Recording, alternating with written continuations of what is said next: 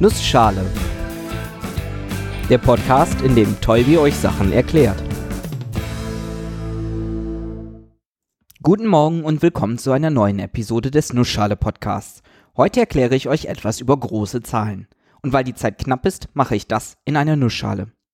Als ich mit dem Nussschale-Podcast angefangen habe, hätte ich nie gedacht, dass dieser Zeitpunkt so schnell oder auch nur überhaupt kommt. Das hier ist meine hundertste reguläre Episode. 100 Wochen lang habe ich jede Woche über ein Thema referiert, ohne jemals eine Woche auszulassen. Nicht schlecht. 100 ist für mich in diesem Kontext eine gewaltig große Zahl. Bei Episode 1 erschien sie mir unreichbar. Und passend zum Jubiläum der Nussschale gibt's heute eine Episode über andere große Zahlen.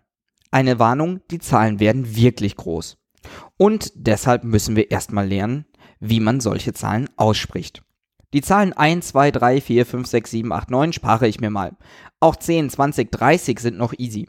100, 200, 300 auch, obwohl man aufpassen muss, dass man zuerst die 100er, dann die Einer und dann die Zehner Stelle nennt. Da ist die deutsche Sprache etwas verwirrend. Dann kommt die 1000. Das lateinische Wort für 1000 ist übrigens Mille.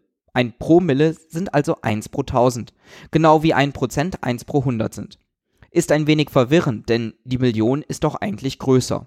Richtig. Mille zusammen mit dem Suffix ohne ist das lateinische Wort für große Mille, also große Tausend oder Tausend zum Quadrat. Und die Milliarde ist 1000 hoch 3. Und an dieser Stelle schiebe ich nochmal kurz ein paar Worte zu Potenzen ein. So wie eine Multiplikation eine Vereinfachung der Addition der immer selben Zahl ist, ist eine Potenz eine Vereinfachung der Multiplikation der immer selben Zahl. 5 plus 5 plus 5 ist 5 mal 3 und 5 mal 5 mal 5 ist 5 hoch 3. Gerade die Potenzen 2 und 3 sind für unseren Alltag auch enorm wichtig. Habe ich ein Quadrat mit der Seitenlänge 5 cm, so ist der Flächeninhalt 5 cm mal 5 cm, also 5 cm hoch 2. Und habe ich einen Würfel mit der Kantenlänge 5 cm, so ist sein Volumen 5 cm hoch 3. Man spricht dann auch von Quadrat und von Kubikzentimeter. Eine Million ist 1000 zum Quadrat, also hoch 2. Eine Milliarde ist 1000 hoch 3. Nach der Million und der Milliarde kommen die Billion und die Billiarde, dann die Trillion und die Trilliarde, dann die Quadrillion und die Quadrilliarde. All diese sind Potenzen der Million. Eine Million ist eine Million. Eine Billion ist eine Million hoch 2 und eine Trillion ist eine Million hoch 3 und eine Quadrillion eine Million hoch 4. Bi, Tri und Quadri sind dabei Vorsilben, die diese Hochzahl angeben. 2, 3 und 4. Weiter geht's dann mit den Worten 5, 6, 7, 8. Quinti, Sexti, Septi, Octi, Noni und dann sind wir bei der 9 und irgendwann hat man Vorsilben, die im 100er Bereich liegen, anstatt nur einstellig zu sein. Also zum Beispiel die Duzentillion, eine Million hoch 200. Das ist eine 1 mit 1200 Nullen. Solche Zahlen stellt man oft nur noch in der wissenschaftlichen Notation dar. Diese gibt einfach eine Zahl mit einer Ziffer vor dem Komma und dem Rest nach dem Komma an und um wie viele Zahlen man das Komma verschieben muss, bzw. Nullen anhängen muss. Zum Beispiel die 1,234 mal 10 hoch 5 entspricht der Zahl 123.450. Genau so werden Kommazahlen übrigens auch im Computer abgelegt. 1200 Nullen hatten wir eben, also 1 mal 10 hoch 1200. Da geht aber noch mehr. Auf die oben beschriebene Weise kommen wir bis 6000 Nullen. Danach werden selbst die Vorsilben so lang und komisch, dass man die Präfixe auf eine noch komplexere Art bildet, sodass sie wiederum quasi eigene Zahlenworte sind. Die 10 hoch 6000 hat den schönen Namen Millinillion.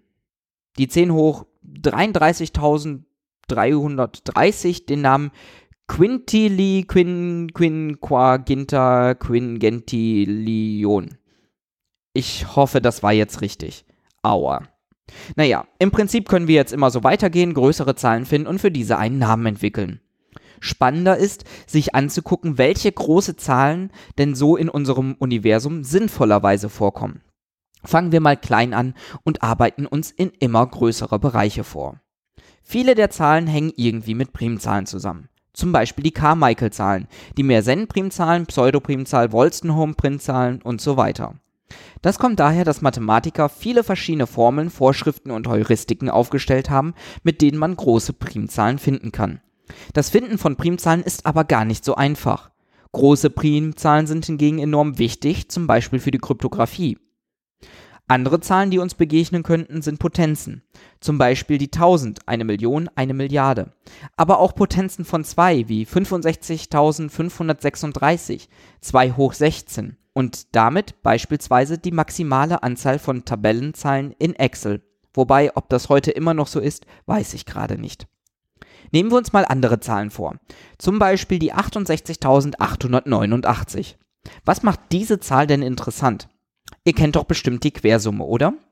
Die Quersumme der Zahl 81 ist 8 plus 1, also 9. 34, 3 plus 4, also 7. Die 99 hat 9 plus 9, also 18. Wenn man auch davon wieder die Quersumme bildet, landet man bei 9. Das gleiche kann man auch als Querprodukt machen. Das Querprodukt von 81 ist 8 mal 1, also 8. 34 hat 3 mal 4, also 12. Möchte ich damit so lange weitergehen, bis ich nur eine einzelne Ziffer habe, dann rechne ich nochmal 1 mal 2 und lande bei 2. Anderes Beispiel, 39. 3 mal 9 ist 27. 2 mal 7 ist 14. 1 mal 4 ist 4. Diesmal habe ich also drei Schritte gebraucht. Man nennt die Anzahl der Schritte, bis man das iterative Querprodukt gebildet hat, die Beharrlichkeit. Und unsere Zahl, die 68.889, ist die kleinste Zahl mit der Beharrlichkeit 7. Die kleinste Zahl mit der Beharrlichkeit 11 sind 277 Billionen 777 Milliarden 788 Millionen 888.899. Und eine Zahl mit Beharrlichkeit 12 kennt man noch gar nicht. Eine etwas größere Zahl ist die 142.857. Diese ist die kleinste sogenannte zyklische Zahl. Eine Zahl, die, wenn man sie mit 1, 2, 3, 4, 5 multipliziert, immer die gleiche Ziffernreihenfolge hat, nur zyklisch verschoben. Dann gibt es noch mehrere sogenannte narzisstische Zahlen. Diese haben keine mathematische Bedeutung, erfüllen aber einige Rechenvorschriften, die sie nicht einzigartig, aber immerhin selten machen. Zum Beispiel die 146.511.207. Die 1 hoch 9 plus 4 hoch 9 plus 6 hoch 9 und so weiter, also jede Ziffer hoch 9 und das aufaddiert ist. Auch davon gibt es einige. Eine andere Klasse an Zahlen sind die vollkommenen Zahlen. Das sind alle Zahlen, die gleich der Summe ihrer Teiler ist. 28 zum Beispiel kann man durch 1, 2, 4, 7 und 14 teilen und 1 plus 2 plus 4 plus 7 plus 14 ergibt 28. Eine andere Zahl, bei der das gilt, ist die 2 Trillionen 305 Billiarden 843 Billionen 8 Milliarden 939 Millionen 952.128. Und das ist erst die achte Zahl, bei der das so ist. Und ab jetzt höre ich auf, die Zahlen vorzulesen. Das würde auch zu lange dauern. Glücklicherweise haben die Zahlen ab jetzt Namen oder man nimmt die wissenschaftliche Notation. Aber gucken wir uns mal ein paar Größenordnungen an. 10 hoch 17 ist ungefähr die Anzahl der Sekunden seit dem Urknall. 10 hoch 18, so viel Kubikmeter Wasser hat die Erde.